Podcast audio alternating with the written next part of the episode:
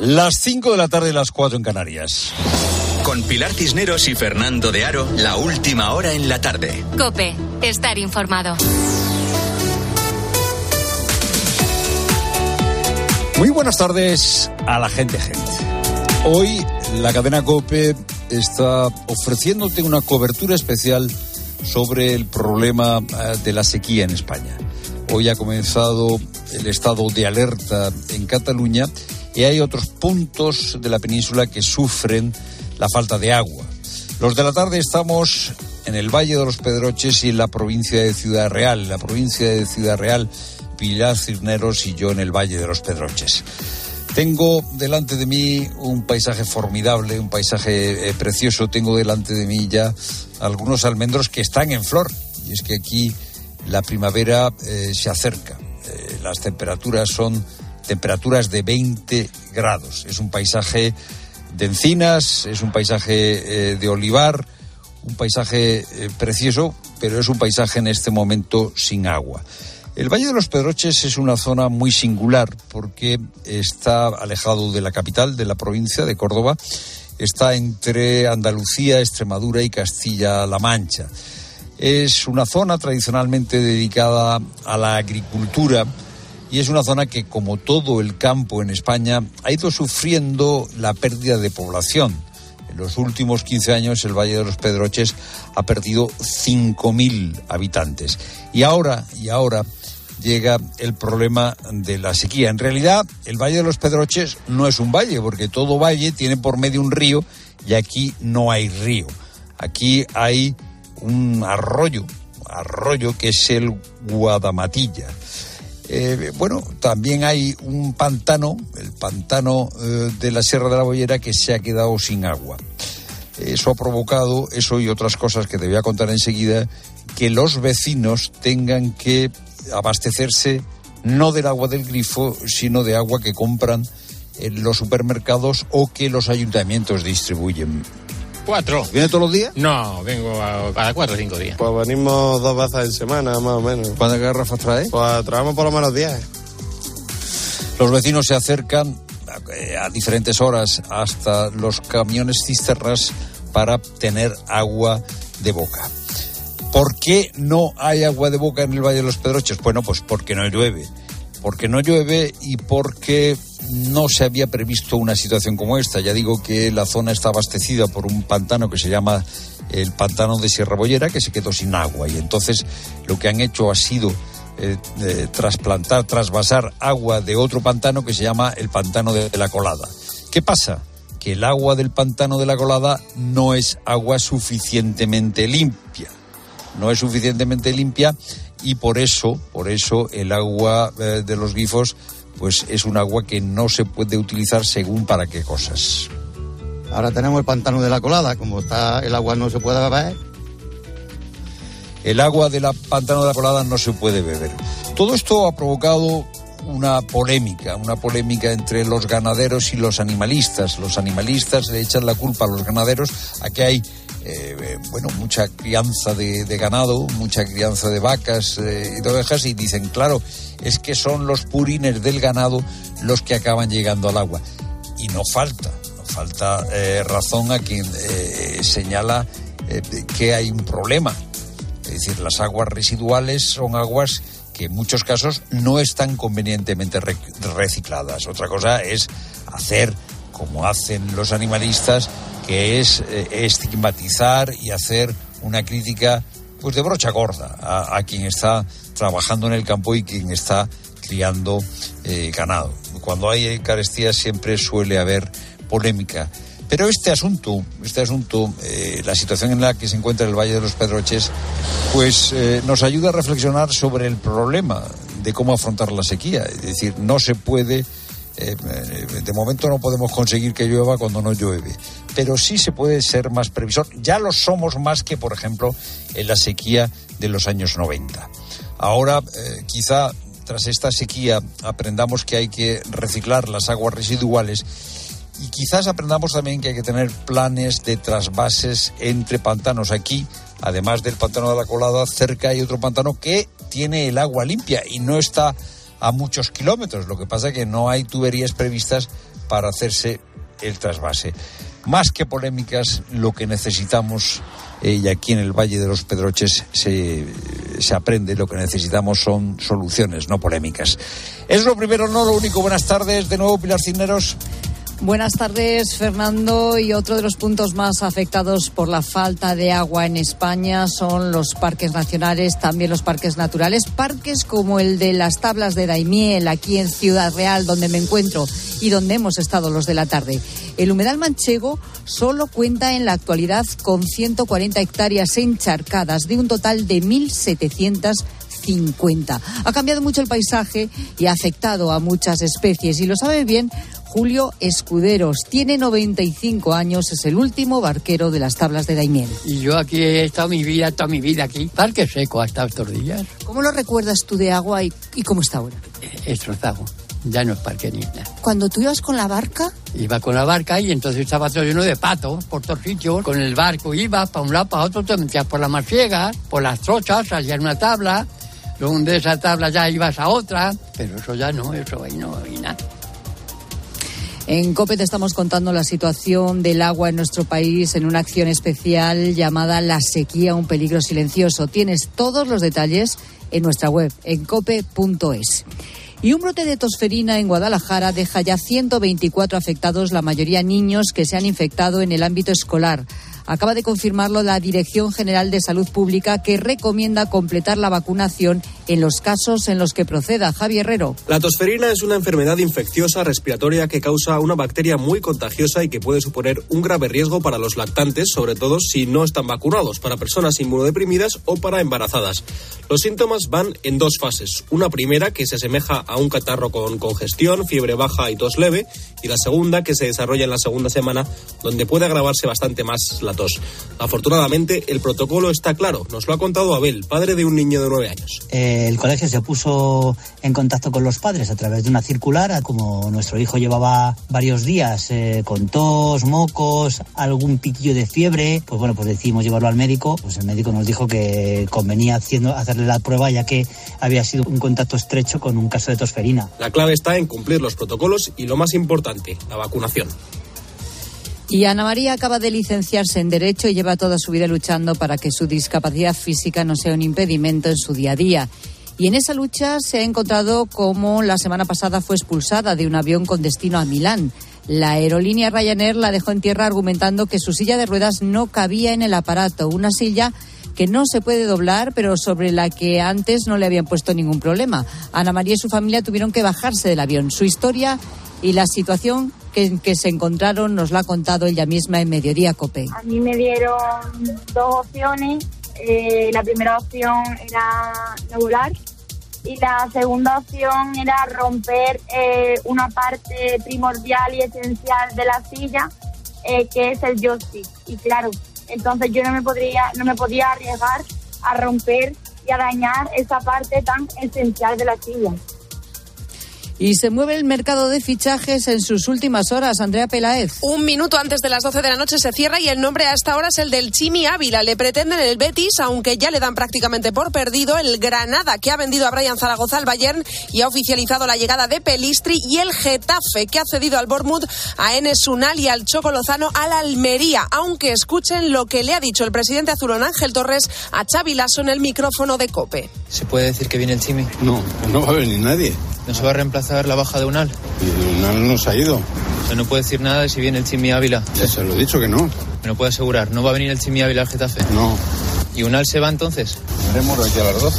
El Cádiz ha hecho oficial las cesiones de Juanmi y Samaseku y el Almería ha vendido a Kieme al Stade Reims francés. El fichaje del día fuera del fútbol es el de Hamilton por Ferrari para 2025 que adelantó Carlos Miquel a las 10 de la mañana y que ya le ha comunicado el jefe de la escudería Toto Wolf a sus trabajadores a falta del anuncio oficial. En Copa del Rey el juez ha desestimado el recurso del Atlético de Madrid para el cambio de fecha del partido de ida de semifinales ante el Athletic para el que los rojiblancos tienen dos días menos de descanso y en Liga el Real Madrid podría regresar al liderato en solitario si hoy empata o gana desde las 9 al Getafe en el Coliseum en el partido recuperado de la jornada 20. Tiempo ya para la información de tu COPE más cercana. Pilar Cisneros y Fernando de Aro. La tarde.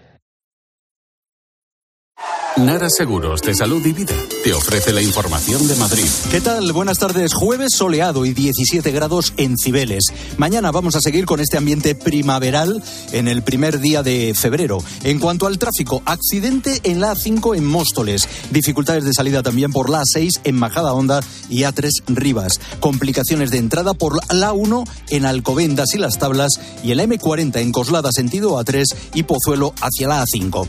Las obras de los jardines de Sabatini ya tienen fecha, comenzarán esta primavera y cuentan con un presupuesto de casi 6 millones de euros. Se prevé repavimentar caminos, mejorar el drenaje, eliminar barreras arquitectónicas, incorporar arbolado y renovar el alumbrado. Además, algunas de las calles cercanas van a ser más accesibles. Escuchas la tarde de Cope con todo lo que te interesa, con Pilar Cisneros y Fernando de Aro.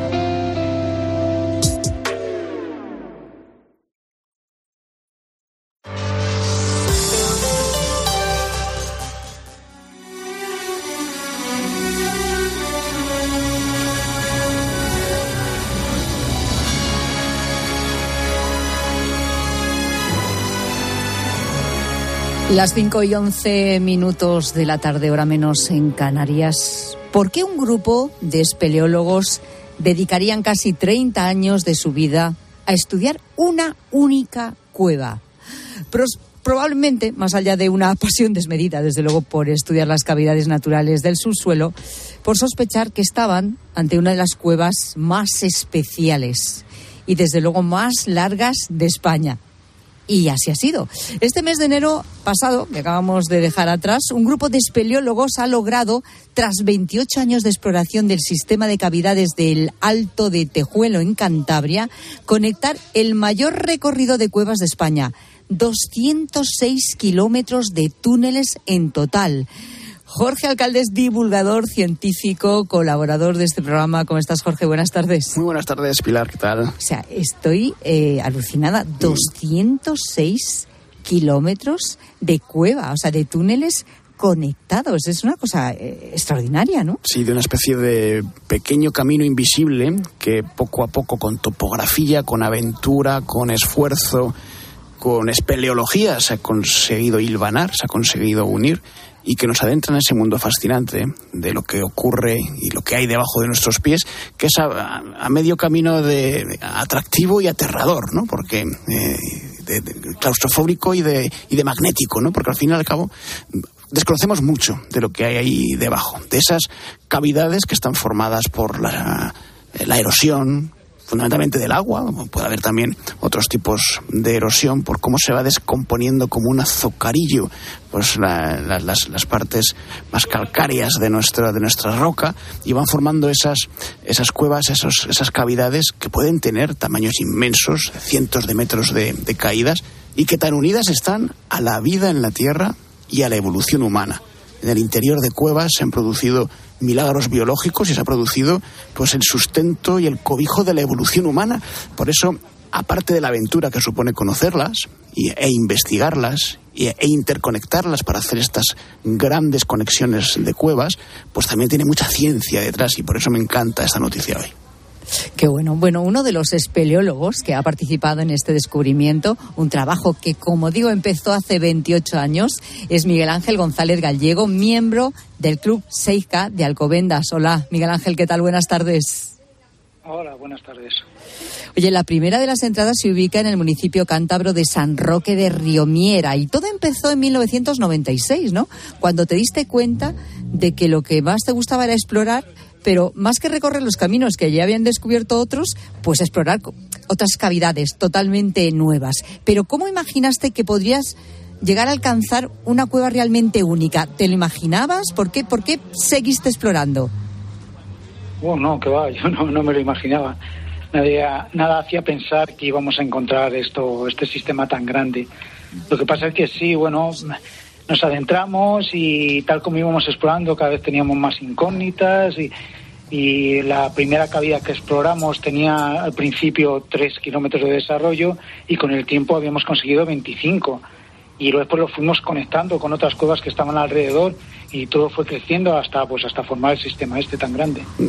Miguel Ángel, me imagino que mi pregunta que voy a hacer ahora es, es propia de un ignorante en espeleología y discúlpame por ello, pero claro, cuando hablamos de conectar sistemas de cuevas, estamos hablando de buscar recovecos, caminos naturales por los que estas cuevas se unen. Evidentemente no hay la mano del hombre que ha intervenido en estas conexiones. Si me dejas hacer una, una pequeña metáfora, sería un poco como estos pasatiempos que tenemos eh, de, de pequeños, donde hay un laberinto que tienes que buscar el caminito con el lápiz, pero a lo bestia, ¿no? Sí, sí, esto, hombre, gracias a, a la labor de topografía Mm. y, y que hemos ido plasmando esas topografías en planos, y entonces te vas dando cuenta de que te vas aproximando a una cavidad o a otra. Y entonces lo que haces es, eh, lo que nos ha dado muy buen resultado en un momento dado es poner una serie de personas en un lado, otras en otro, y coincidir en una, en una determinada momento, en una determinada hora, y, en ese momento pues o escuchas el sonido de, las voces o que están dando golpes y dices, um, ya estamos cerca y, y empiezas ahí a buscar por entre los bloques hasta que consigues unirlas. Oye, qué bueno, eso me recuerda eh, al trabajo que hacen, por ejemplo, las tuneladoras, ¿no? Cuando hacen eh, los túneles del metro, que es verdad que empiezan a veces por dos lados diferentes hasta que se encuentran, ¿no? O sea, que tiene que ser, eh, no sé, Miguel Ángel, ¿lo hacéis como, eh, lleváis mucha tecnología o cómo estudiáis el terreno para saber por dónde tenéis que ir? Hacemos estudios eh, de geología, estudios morfológicos del, del terreno, pero vamos, eh, lo que sí que da muy buen resultado con los equipos que llevamos cuando hacemos la topografía. O sea, tomamos los datos, los pasamos al ordenador y, y por fortuna, por suerte, estamos teniendo pues mucha precisión y eso hace que, que coincidamos en el sitio y a la hora que, más o menos tenemos establecido. Mm. ¿Qué hay ahí debajo, Miguel Ángel? Porque eh, hemos leído de vuestro trabajo, de vuestra expedición, que se encuentran cosas fascinantes, grandes saltos de quizá mm, centenares de metros o, o 100 metros, mm, em, ríos, cuevas, eh, materiales curiosísimos. Cuéntanos un poco qué es lo más sorprendente que os habéis encontrado en estos más de 200 kilómetros de sistema. Uf, ahí hay muchas cosas. hay muchas cosas. Mira, te voy a- para así algunas cosas significativas es, por ejemplo, hay una sala, una sala de un tamaño tal que ahí cabía el Santiago de Bernabéu entero dentro ¡Hala! y sobraba. Sí, sí. Y luego después hay un depósito mineral que se llama Moonmill, un depósito blanco muy blandito que, que está en algunas galerías y para que os hagáis una idea de lo que absorbe el sonido, cuando lo encontramos nosotros íbamos una persona delante de otra a un metro de distancia y no se oía, amortiguaba el sonido, o sea, es que era increíble. Y por lo que hemos visto en la literatura a nivel espeleológico, en ningún sitio figura algo así, o sea, es algo extraordinario. De hecho, en, en algunos puntos yo he llegado a estar hasta, hasta un metro por dentro de, de ese depósito mineral. Eh, es una cosa, una barbaridad. Qué pasada. Oye, eh, Miguel Ángel, creo que eres un grandísimo aficionado a las novelas de Julio Verne. No, no querrás emular el viaje al centro de la Tierra, porque ya después de esto no sé qué más te queda por descubrir. Sí, bueno, a mí es que me gustaba mucho Julio Verne. La verdad es que sí, es parecido, pero no, no, no. Esto es mucho más duro. Es más duro, es uh, muchas horas, mucho trabajo, todas las entradas al sistema son a través de pozos, eh, o sea que tienes que tener conocimiento eh, técnicos para subir y bajar por cuerda, o sea, mm, lleva tiempo, lleva su tiempo. Eh, Lo bueno es, mira, hemos hecho campamentos, duermes dentro de la cueva, pasas días allí, o sea, es, es algo increíble. Lo hemos dicho muchas veces, Miguel Ángel, que posiblemente conozcamos mejor la superficie de la Luna que lo que ocurre apenas eh, unos centenares de metros bajo nuestros pies. Yo no sé si con trabajos, con expediciones, con, con ciencia y con aventura como la vuestra, podríamos encontrar a lo mejor grandes hallazgos útiles para la humanidad, para conocer nuestra historia, pero materiales nuevos, no sé si biologías desconocidas, si sustancias que se pueden aplicar en la farmacia. Yo no sé si, si todo eso está allá abajo. No, lo sé. Hombre, biología sí, porque sí que hay, hay muchos animales ahí, aunque parezca mentira, dices, no, no, ¿cómo puede haber? Hay bichejos, ¿no? Dentro de, las cuevas y, y, sí, efectivamente sí que lo hay. De hecho, hacemos estudios biológicos, hacemos estudios hidrológicos, o sea, no, no nos dedicamos solamente a, a unirlas, eh, o sea, además del plan eh, deportivo, tenemos el plan científico. y, y metemos mucho tiempo en eso. Bueno, pues eh, 206 kilómetros de túneles de cueva en total, casi 30 años de trabajo. La cueva más larga de España, una de las más largas de Europa. Esto es lo que ha conseguido Miguel Ángel González Gallego y sus compañeros. La verdad es que un, un exitazo, sin duda. Miguel Ángel, enhorabuena, ¿eh? Muchas gracias. Y gracias, gracias por atendernos. Vale, gracias Un abrazo. Vosotros. Qué pasada, Jorge, ¿eh? Una pasada. Y además, me- yo sigo insistiendo en lo, en lo terriblemente atractivo que es, pero a la vez lo angustioso que puede llegar a ser esta aventura, ¿no? En meterse en una cueva, en buscar una salida por donde no parece, que la haya, pequeños recovecos, investigar caminos que nadie ha explorado antes. Es una auténtica aventura. Oye, Jorge, otro, otro de los temas que quiero comentar también contigo esta tarde es que la Agencia Espacial Europea ha dado el visto bueno a la misión LISA, que será el primer observatorio de ondas gravitacionales en el espacio. ¿Qué es un observatorio de ondas gravitacionales y por qué? Eh, es importante también para la industria aeroespacial. Sí, fíjate, las ondas gravitacionales son algo que ya Einstein predijo que tenían que existir, pero que todavía hasta hace muy poquito, muy poquito no hemos podido certificar su existencia que todavía es muy difícil de observar.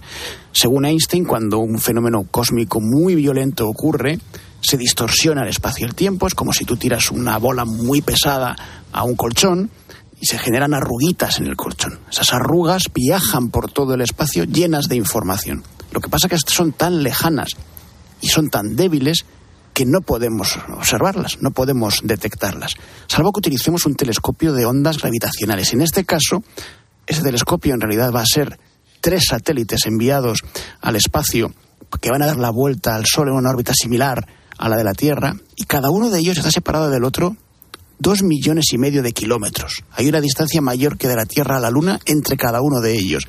Pero van a estar comunicados por un gigantesco, larguísimo rayo láser que va a permitir que entre ellos midan pequeñas perturbaciones. Dentro de cada satélite hay una masa, un sólido, que si se modifica levísimamente, ese rayo, esa emisión láser va a detectar esa modificación. Para entenderlo así muy a lo bruto, es como si a dos millones y medio de kilómetros se posa un mosquito en un vaso de agua y desde aquí somos capaces de detectar la vibración que produce en ese líquido. Esas ondas gravitacionales que se podrán detectar a partir de 2035 con esta misión LISA van cargadas de información porque han atravesado el cosmos y al atravesar el cosmos se han impregnado de bueno, de información de todo aquello que han ido visitando. Y por tanto nos pueden ayudar a conocer mejor el origen del universo o los grandes fenómenos cósmicos más violentos, los choques de agujeros negros supermasivos. Es fantástico, nos queda un poquito todavía para que empiece a trabajar, se acaba de hacer la adopción de esa tecnología, que es como se llama cuando una institución, como en este caso la Agencia Europea del Espacio, accede a que se ponga en marcha la inversión para desarrollarla. Y en 2035 esperemos que se lance al espacio y empiece a detectar pequeñitas ondas gravitacionales. Bueno, pues hay que esperar un poquito, ¿eh? Sí, sí, Al bueno, pero, 2035. pero ya se empieza a trabajar y además hay muchos expertos españoles trabajando en ello y tecnología española para un sistema de detección del ambiente de estos telescopios que es fundamental para que esto funcione. Pues apasionante, como siempre, como todo lo que contamos en esta sección eh, de ciencia contigo, Jorge Alcalde. Muchas gracias. Pasa muy buena tarde. Hasta Un otra. abrazo enorme, adiós. Apasionante siempre, siempre es saludar a Rosa Rosado. Hola Rosa, ¿qué tal? Hola, Buenas Pilar. tardes. Siempre, siempre, buenas tardes, gente. Y hablar de la mutua, claro. Claro que sí, porque que se te averíe el coche es una faena enorme, sobre todo si tu seguro no te deja elegir el taller que tú quieres. Por eso tienes que saber que si vas a la mutua te dejan elegir el taller y además te bajan el precio de cualquiera de tus seguros, sea cual sea. Llama ya al 91 555 5555. Te lo digo o te lo cuento. Vete a la mutua a condiciones en mutua.es.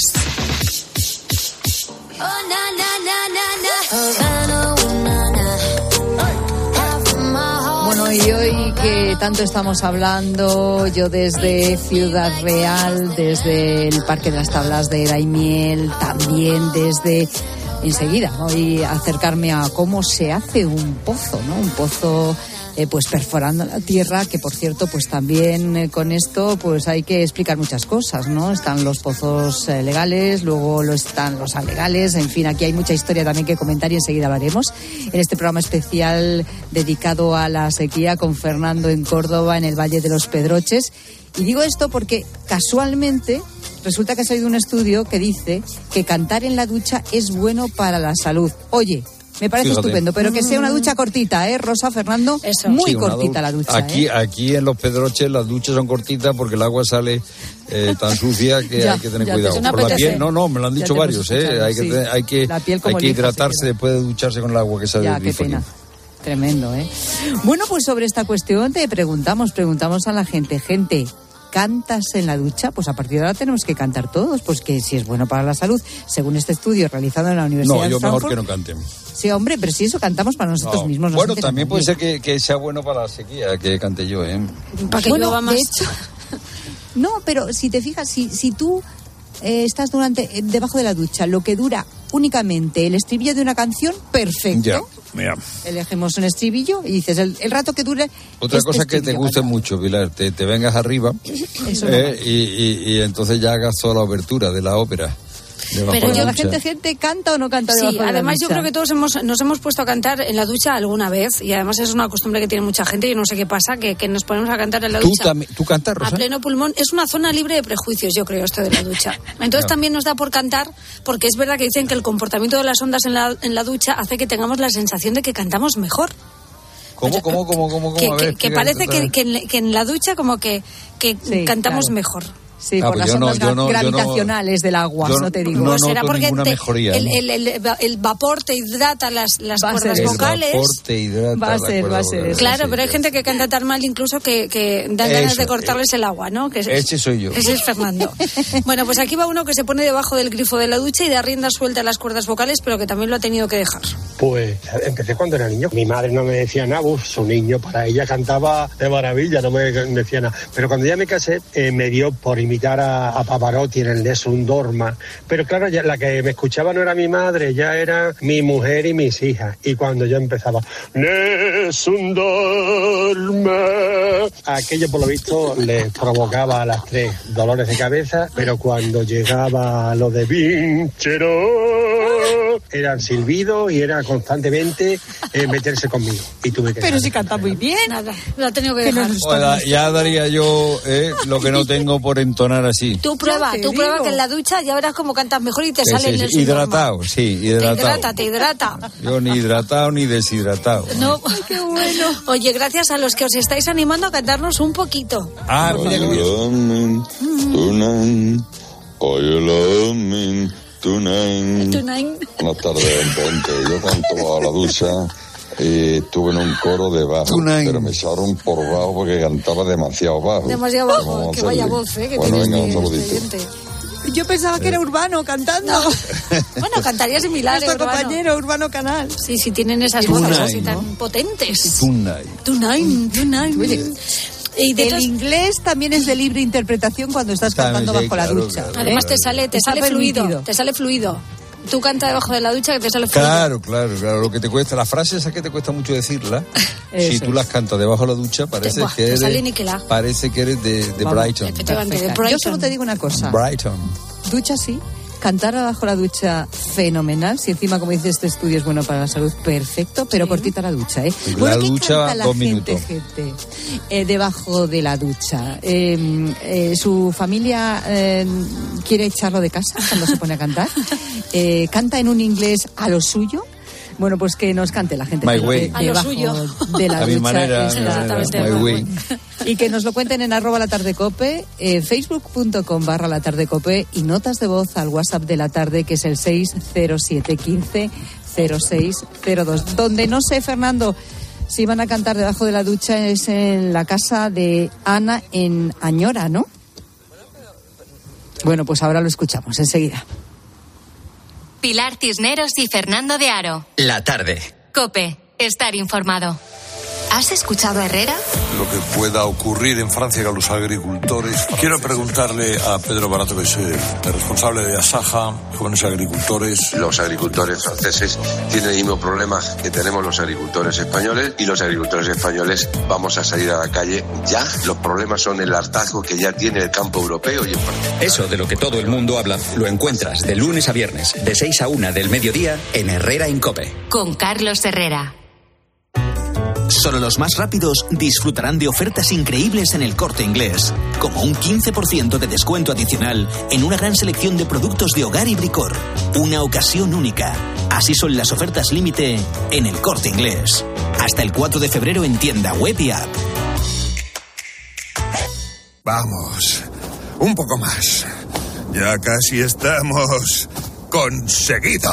Tras la cuesta de enero, llega un febrero de oportunidades con los 10 días Nissan. Ven a tu concesionario Nissan del 2 al 13 de febrero y aprovecha las mejores ofertas para estrenar un Nissan con entrega inmediata. ¡Corre, que se acaban! La avería del coche, la universidad de Ana. No sé cómo voy a llegar a fin de mes. Tranquilo. Si alquilas tu piso con alquiler seguro, puedes solicitar el adelanto de hasta tres años de renta para hacer frente a imprevistos económicos o nuevos proyectos. Infórmate en alquilerseguro.es o en el 910-775-775. Alquiler Seguro, la revolución del alquiler. Soy Manel de Carglass. Con las heladas, el agua que se acumula en el interior de un impacto puede congelarse y agrietar tu parabrisas.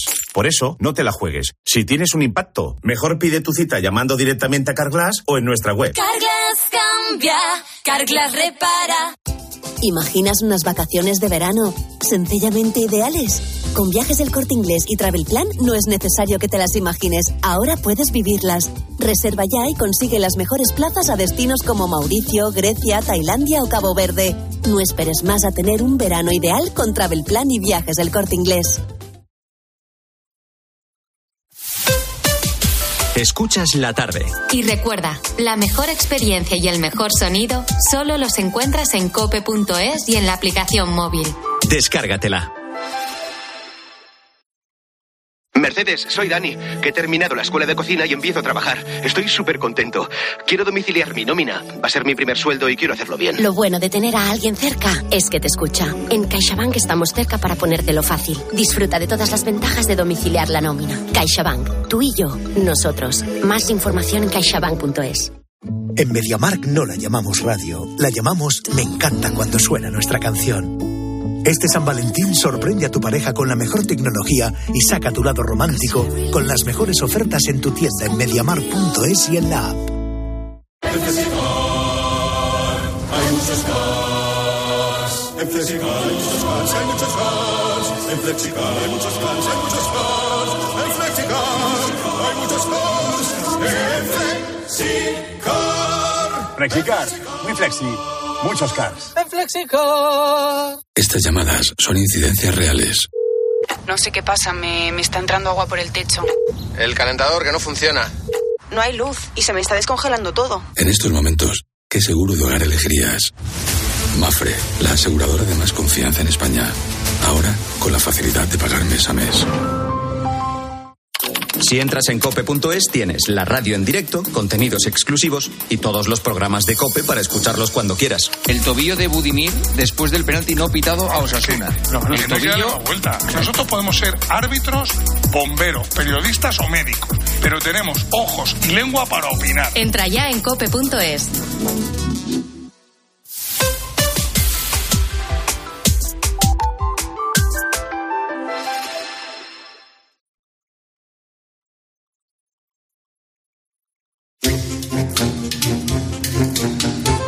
Cisneros y Fernando de Aro. La tarde. Cope, estar informado. Estamos en la cocina de Ana, en Añora, que es también un pueblo del Valle de los Pedroches. Ana está lavando unos fresones formidables, enormes, grandísimos. Ana, gracias por estar con nosotros. Hola, aquí estamos con la comida. Ana, ¿cómo se cocina con, eh, con este agua que sale del Pues, grifo tan sucia? Fatal, fatal, porque tienes que estar siempre con el cuidado. Aquí tenemos esto mm, que nos arregla un poco, pero siempre eh, para lavar la verdura, mm, intentando de lavarla lo menos posible, pero la verdura hay que lavarla porque Claro. A ver, ¿podemos ver cómo sale el agua del grifo? ¿De qué color sale? el grifo sale a veces. A veces sale un poquito más clara, a veces sale un poquito más oscura. Depende. Bueno, esta, esta no está muy sucia, ¿no? Mm, de- ah, no, lo que pasa es que al salir del grifo no se ve sucia. Cuando se ve sucia es cuando ya hay una cantidad. Por ejemplo, si la pones. No, no la voy a echar ahí porque no voy a lavar la fresa con No, no, no, eh, no se, las fresas que no, toquen no, eso. no, no, no, no. Sobre todo lo que va crudo no se puede lavar. A lo mejor lo que se va a cocer, hay gente que lo hace. Yo no. Tú no. Desde luego no. Yo la, ya hice la verdura, la, mi acerga y la, la ve con, con agua de, de las botellas que gasté, pues 5 litros de agua. En, para, para, simplemente para simplemente para lavarla, o más luego las que le eché para hacerla, para hervirla, claro. De postre tiene eh, eh, fresas que la tienes que lavar y, y, y de primero... De primero tengo, bueno, tengo puré para los pequeños, para los nenes. Y, y, y el puré también... El puré también lleva agua, claro, también lleva su poquita agua. Ya. Así que, que eso es, la verdad es que esto y, es... y, claro, tú tienes que tener mucho cuidado para que no se gaste mucha agua. Claro, la fresa aquí, pues la, la, aquí no, normalmente siempre por, te gusta poner debajo del grifo, pero puedes echarle una poquita ahí, ahí las lavas con la, con la botella y, y lavarla y ya está, y lo mejor que se puede. Eh, ¿Cuánto tiempo eh, llevas viviendo en este pueblo, Ana? Yo, pues toda la vida, 61 años que cumplí antes de ayer. Ah, pues no, no, no aparentas tus 61 años. Oye, ¿y mmm, había pasado algo parecido o esta es la primera vez que tenéis que hacer eso? Mm, Yo creo que es la primera vez. Hombre, yo conocí la vida de cuando no había agua potable. En este pueblo no había agua potable. No había agua potable. Cuando yo era pequeña, yo, yo recuerdo de no tan pequeña, ya 10 años, 11, 12 años más y de coger el, el, carrillo con garrafas, llevaba seis garrafas, tres en cada lado y dos cántaros en el medio y pasaba por agua. Luego ya empezaron a venir vendiendo por las calles y ya traían ya... Los aguadores. Sí, y yo he conocido meter las tuberías, ya ves, con 61 años por lo he conocido. Ya. O sea que no me pilla esto de susto, pero claro, ya ir para atrás es muy difícil. Ya. Muy difícil. ¿Y para lavar qué hace? Pues lavar la lavadora. Ya, pero es agua de esa sucia. Es agua sucia y a veces sale, la verdad, hay veces que sale algo más clara, pero hay veces que da, incluso soy limpiadora, que estoy trabajando de la limpieza, y hay veces que sale el agua, que por ahí tengo alguna foto, mmm, vamos, café, café solo, café negro. Y, y, dice, bueno, ¿qué hago? ¿Limpio las mesas de, de los colegios? ¿Limpio, las limpio las dejo, las dejo sucias? Porque trabajas limpiando el colegio. Sí, el colegio y las la cosas de aquí del, del ayuntamiento. De, ya.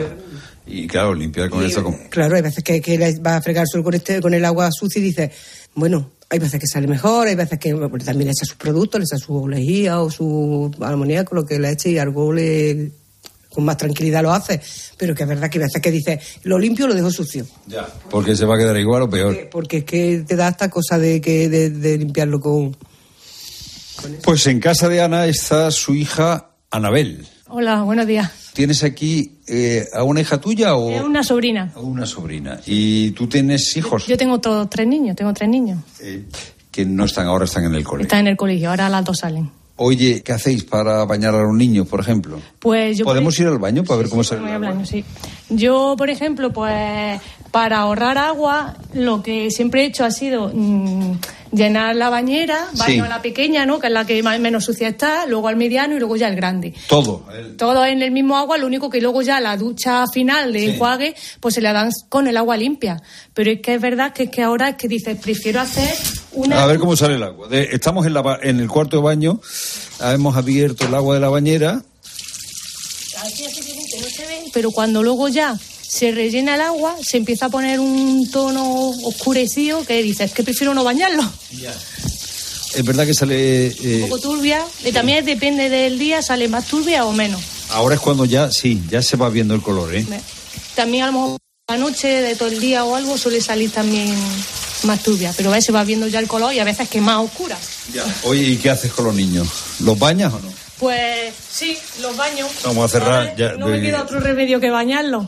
Pero mm, yo digo que al final a la piel va a afectar. A la larga van a salir problemas de piel, yo creo, porque es que es agua sucia. Es que te está lavando la cara, los ojos con agua sucia.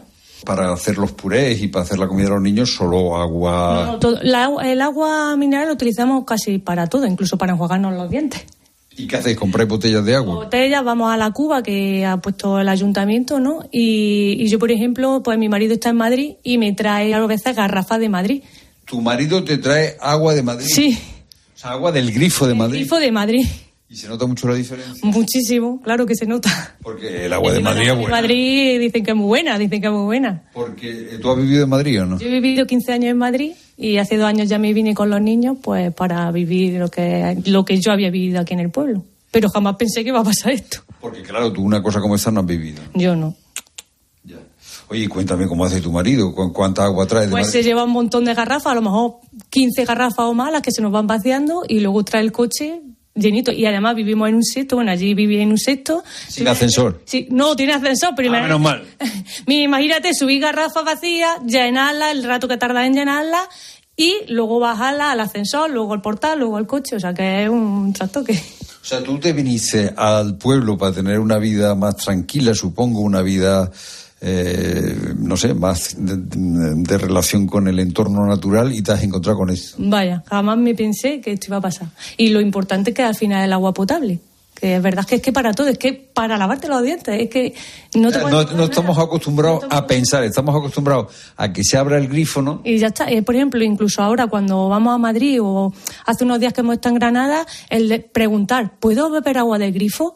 Es como una sensación extraña el poder coger agua del grifo y bebértela cuando va a otros sitios que sí tienen agua. Fíjate, y si, si, utilizáramos, eh, estamos delante del lavabo eh, del baño de Anabel y hay una botella de agua mineral, eh, un vasito, y si te lavas los dientes con, con el agua del grifo, ¿qué pasa? ¿Se nota? Dicen que al final afecta, que está empezando a afectar a los dientes, porque claro, al final son bacterias y cosas lo que tiene el agua, ¿no?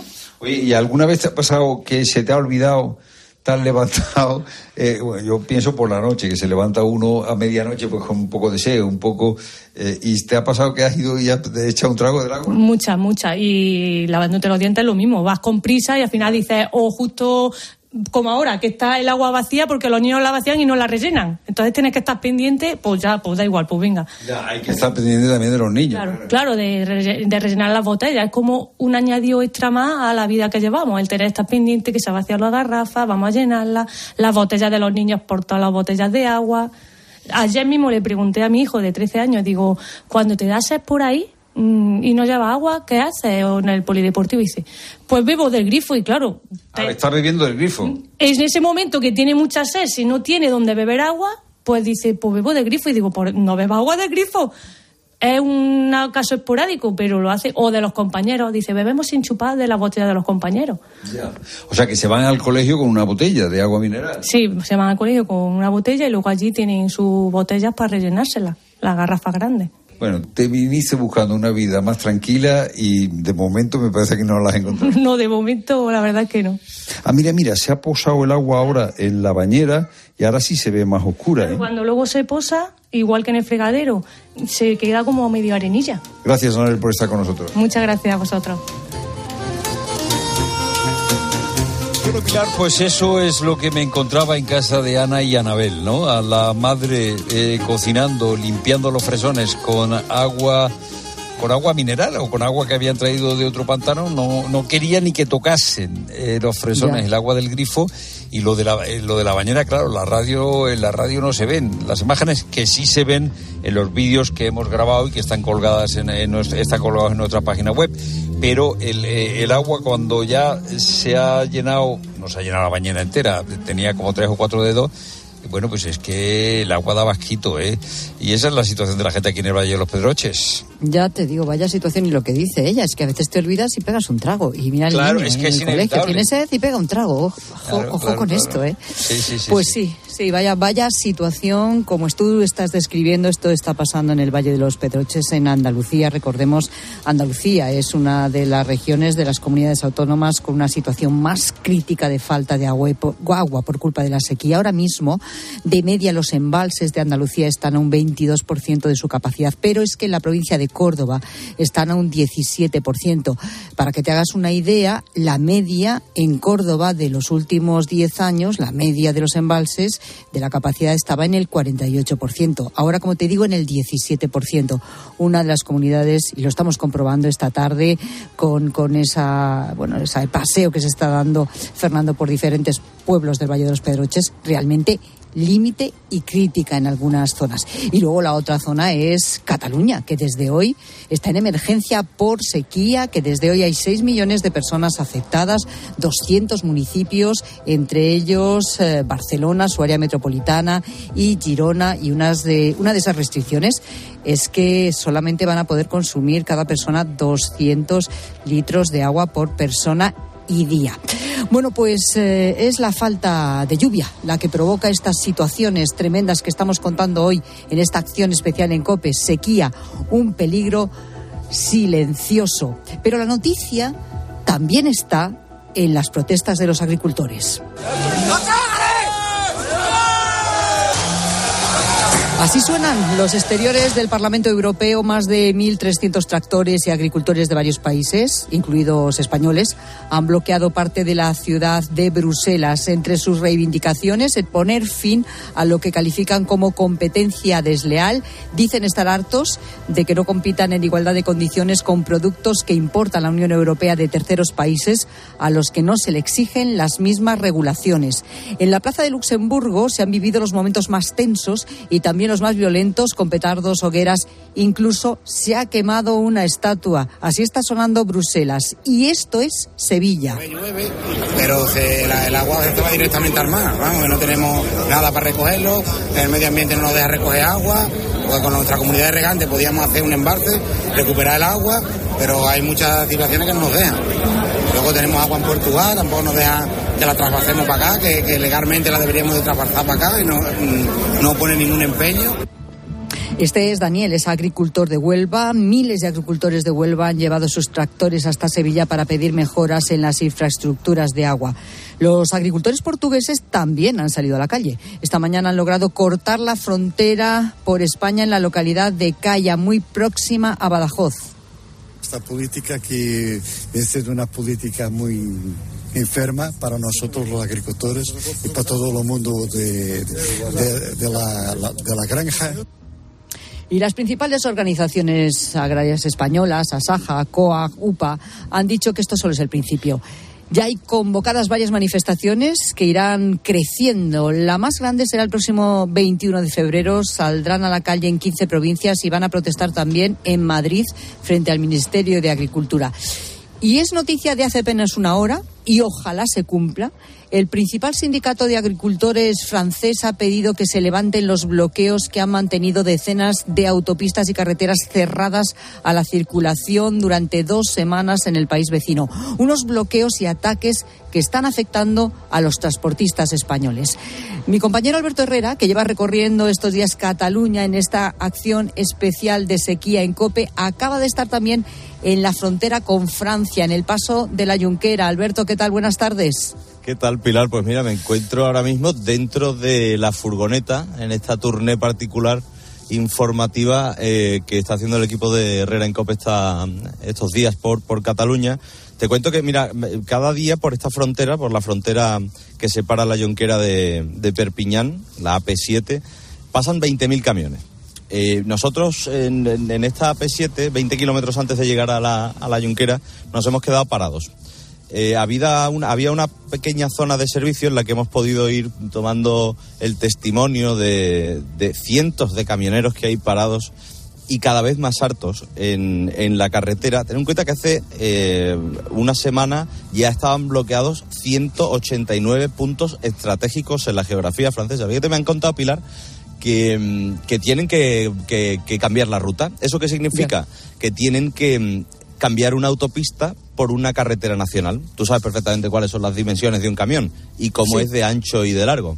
Eh, y te puedes imaginar cómo lo pasan en las curvas y eso, todas esas cosas no lo han cambiado. La gendarmería también, los gendarmes, pues no hacen mucho ¿eh? al otro lado de, de la frontera. Parece ser que, que, bueno, por lo que nos han contado, están un poquito apartados en un lado del arcén y ahí se quedan. Mira, te, te cuento dos testimonios. He hablado con Carlos, él es extremeño, transporta naranjas y él volvía de, Alemania. Había estado, había pasado por Francia, pues es un paso necesario para llegar al, al país alemán. Y me ha contado sobre todo que se sienten desprotegidos, Pilar, que están totalmente desamparados ante lo que está pasando. Claro, es que esto van, esto ya más que una protesta, una es, es un chantaje.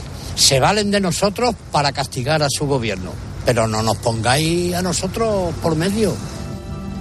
Claro, son rehenes de sus el, el cabreo que tiene no solo Carlos, sino el resto. Mira, ellos todos entienden que el, el, sector de la agricultura, tanto en Francia, en Alemania como en España, tiene una competencia muy complicada, porque sabes que no se le exige lo mismo a los productos que vienen de Marruecos a los que se cultivan en, en Europa, y a eso le añades el incremento de los gastos, pues está claro que son reivindicaciones eh, loables. ¿Qué es lo que ocurre? Que ahora están afectando a gente que también está afectada por muchísimas consecuencias de, de, los problemas en los que nos envolvemos. Mira, he hablado también con Claudio. Claudio es chileno, lleva 28 años en, el sector con el camión y él, transporta comida empaquetada para una gran cadena. Eh, él acaba de volver de Estocolmo. Fíjate, me ha contado que cada día que pasa, ha tardado dos días más en, llegar al punto que tenía previsto. Y nos ha contado que pierde entre 100 y 200 euros por día que está parado. Ahora mismo estaba parado en una de las vías de servicio de, de la Yonquera y él me ha contado cómo se organiza. Mira, escucha, Pilar. Ya tienes que apañarte, tienes que cocinarte. Ayer, por ejemplo, buscar eh, un supermercado, porque ya la, la ración de uno que lleva ya se te agota. Tener que pagar más, una Coca-Cola aquí te vale un euro cuarenta, ya pagamos 3.40 de medio litro. Pues eh, mira, mañana a partir de las 11 eh, vamos a, a, hacerle un hueco a esta historia porque lo que hemos visto merece la pena contarlo y hacerlo detenidamente y de una forma rigurosa, pero las sensaciones de hartazgo e incertidumbre también, Pilar. ¿Cómo, ¿Cómo, no va a ser? Tú imagínate, Alberto, que te ves ahí varado literalmente en cualquier carretera sin poder ir ni para adelante ni para atrás y no sabes realmente cuándo vas a salir de ahí. Y encima con el peligro de que lleguen también unos cuantos y a lo mejor te rompan el camión, te tiren al suelo la carga. O sea, imagínate esta es que situación. Esa, ¿eh? esa, es otra, pero también ponte en la piel, porque los camioneros evidentemente le están pasando fatal y sobre todo tienen muchísima, muchísima incertidumbre y como decía Carlos, se sienten desprotegidos. Pero claro, nosotros nos hemos cruzado con John, es un, un, turista inglés, creo que era inglés, eh, que, que, que, uh -huh. que, tenía que cruzar la frontera. Claro, él estaba totalmente parado en un lugar en el que no sabe de cuándo va a salir, porque sabes que los camiones suelen tener cama, tienen frigorífico, sí, tienen una verdad, cocina dentro, pero yo claro. no, no tenía ni idea de qué de, de, de qué iba a hacer. Gracias a Dios se ha abierto un poquito un tramo y ha podido salir por una, por una vía de servicio, pero la situación es, oh, para contarlo, vamos. Bueno, pues sí, lo vamos a contar, lo vas a contar además, como bien dices, de forma más amplia, con más testimonios. Estaremos muy pendientes de lo que nos cuentes ya mañana, Alberto. Gracias. Gracias, Pilar, un beso. Un abrazo desde ahí, desde el paso de la Junquera. Ya estaba en Cataluña Alberto hablándonos pues de la situación de sequía extrema, ¿verdad? Y, y desde luego ahí está la noticia también, en la situación de los camioneros españoles tanto tiempo atrapados y efectivamente de aquellos turismos que están atrapados entre los mismos camiones y que tampoco pueden salir de esa auténtica trampa, ¿no? pues pendientes desde luego de esta noticia y ojalá, ojalá que ese anuncio, esa petición que ha hecho el principal sindicato de agricultores francés que ha pedido que se levanten los bloqueos en las autopistas y carreteras tenga efecto cuanto antes. Y juro que podría darte todo lo prometido. Quiero decirte que fue de verdad. Bueno, bueno, yo eh, reconozco que últimamente los estudios de diferentes universidades nos dan muy buenos ratos. En este caso se trata de un estudio de la Universidad de Frankfurt que estamos comentando también esta tarde de jueves. ¿Sabías que cantar en la ducha es bueno para la salud? Yo a partir de ahora es que vamos, me voy a poner a cantar porque fíjate, yo no suelo tener costumbre, Rosa. ¿No? No, no.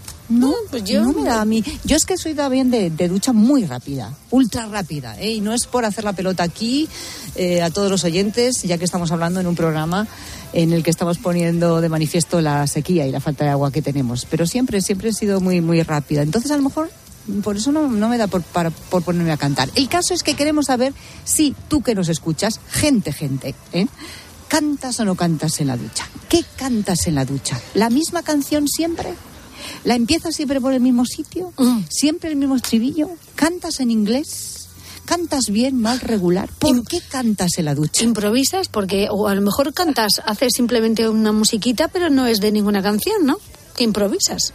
Y cantas ser, lo primero que ser. se te viene a la cabeza. ¿Que la inventas? Exacto. En cualquier caso, en casa siempre hay alguien que canta en la ducha. Hola, gente, gente. Yo no tengo costumbre de cantar en la ducha. Me pongo música en el baño cuando me ducho, pero no. Pero mi marido sí que tiene costumbre. Todos los días cuando se mete a la ducha nos deleita con un concierto. Se pone Luis Miguel o Julio Iglesias a todo trapo y que se pone a cantar como si no hubiera un mañana. O sea que ahí tenemos que aguantar el chaparrón. Bueno, muchas gracias por vuestro programa. Un saludo. Bueno, a ti ya te gustaría ese concierto, ¿eh, Pilar?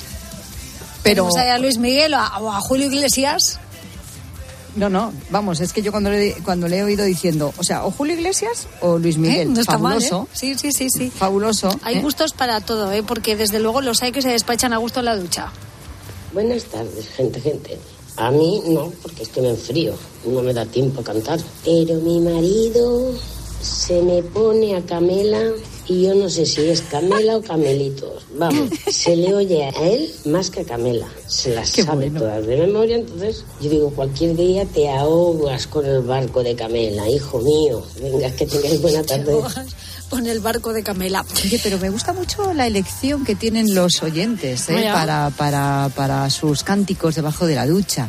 Camela, Luis Miguel, Julio Iglesias, vamos muy bien encaminados. Bueno, y otro más. Vamos muy bien encaminados. Si te animas y nos cantas esa canción que perpetras a pleno pulmón en la ducha, pues mira, fenomenal. Sabor de amor, todo me sabe a ti. Tenerte sería un placer porque nada me gusta más que tú. Te digo una cosa. Boca de piñón. Aquí están cantando los oyentes que cantan bien, ¿eh? Ya, vamos, no es normal que de tres que han entrado los tres cantan divinamente. ¿Cómo es esto, pues Rosa porque- Rosado? porque ensayan en la ducha, mujer. Están fardando, son Claro. carne de karaoke, No, hombre, no, de no. ducha. Ensayan en la ducha, que es donde hay que cantas cantar. en la ducha? Es lo que te estamos preguntando esta tarde. 607 15 06 02. Corazón de melón. Venus salida del mar. Sigue a Pilar Cisneros y a Fernando de Aro en Twitter, en La Tarde Cope y en facebook.com barra La Tarde Cope. Esto es un mensaje para todos aquellos que te dijeron que no podías cambiar el mundo. Ahora sí puedes gracias al efecto ser humano, un superpoder que nos convierte en la única especie capaz de revertir el daño que causamos al planeta y frenar el hambre y la pobreza. Es hora de utilizar este nuevo poder. Descubre cómo hacerlo con manos unidas en efectoserhumano.org. Madre mía, qué golpe. Parece que tu coche se pelea con una columna. Con el seguro de coche de línea directa, no solo te ahorras una pasta, sino que además puedes escoger el taller que quieras aquí o en Chipiona. Y si eliges taller colaborador, también tienes coche de sustitución garantizado y servicio de recogida y entrega. Cámbiate ahora y te bajamos el precio de tu seguro de coche, sí o sí. Ven directo a lineadirecta.com o llama al 917-700-700. El valor de ser directo. Consulta condiciones. ¿Un cóctel o un refresco? ¿Desayuno con zumo o café? Con la promo todo incluido de No tienes que elegir. Las bebidas son gratis. Reserva tu crucero hasta el 12 de marzo y disfruta del paquete de bebidas gratis. Infórmate en tu agencia de viajes o en costacruceros.es. Costa. Más que 60 consigue un sexy 60% de descuento en tus nuevas gafas. Infórmate en soloptical.com. Soloptical, solo grandes ópticas. Piensa en un producto. Y ahora imagina que comprando dos te llevas tres. Bien, ¿no? ¿Eran unas finísimas Campofrío? ¿O un pack de atún claro albo en aceite de oliva? ¿No? Da igual. Porque en Supercore, Hipercore y Supermercado El Corte Inglés tenemos miles de productos más a 3x2. En tienda, web y app. Alguno será. Supercore, Hipercore y Supermercado El Corte Inglés. ¿Qué necesitas hoy? El próximo jueves 8 de febrero, Valencia es la capital de la farmacia. Y Mediodía Cope con Pilar García Muñiz estará allí para contártelo. La gran cita bienal que reúne a los farmacéuticos para avanzar en el futuro de estos profesionales sanitarios. Recuerda, jueves 8 de febrero, en Mediodía Cope, con el Consejo General de Farmacéuticos y el muy ilustre Colegio Oficial de Farmacéuticos de Valencia. Escuchas la tarde. Y recuerda, la mejor experiencia y el mejor sonido solo los encuentras en cope.es y en la aplicación móvil. Descárgatela. Aquí tener anuncios no es algo que tú puedas elegir. Pero los años de fijo y variable en tu hipoteca, sí. Porque con las nuevas hipotecas naranja eres más libre.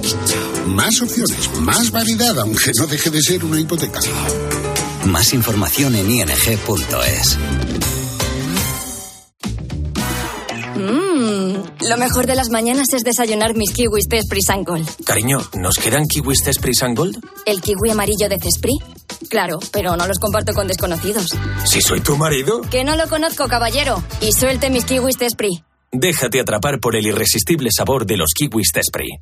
Llega el mes de los proyectos del Leroy Merlin. Más de 500 productos con descuentos de hasta el 25%. Solo hasta el 29 de febrero. Aprovechalo y vuelve a enamorarte de tu casa renovando el baño, tu cocina, cambiando tus suelos. Sea cual sea la reforma que tienes en mente, de este mes no pasa. Compra leroymerlin.es en la app en el 910 49 99 99 o en tu tienda Leroy Merlin. ¿Y tú? ¿Por qué necesitas fluchos? Porque es tiempo de pensar en lo que te gusta, en la moda que te hace sentir vivo, chic, casual, sport. Nueva colección de otoño-invierno de Fluchos. La nueva moda que viene y la tecnología más avanzada en comodidad unidas en tus zapatos. ¿Y tú por qué necesitas Fluchos? Fluchos. Comodidad absoluta. Los fines de semana en la radio. Le pega de lujo, ¿eh? Con su pierna buena, ¿no? Con la buena y hasta con la mala. El deporte con Paco González, Manolo Lama y el mejor equipo de la radio deportiva. Este programa hace cosas muy raras. Los fines de semana todo pasa en tiempo de juego. Todo pasa en Cope.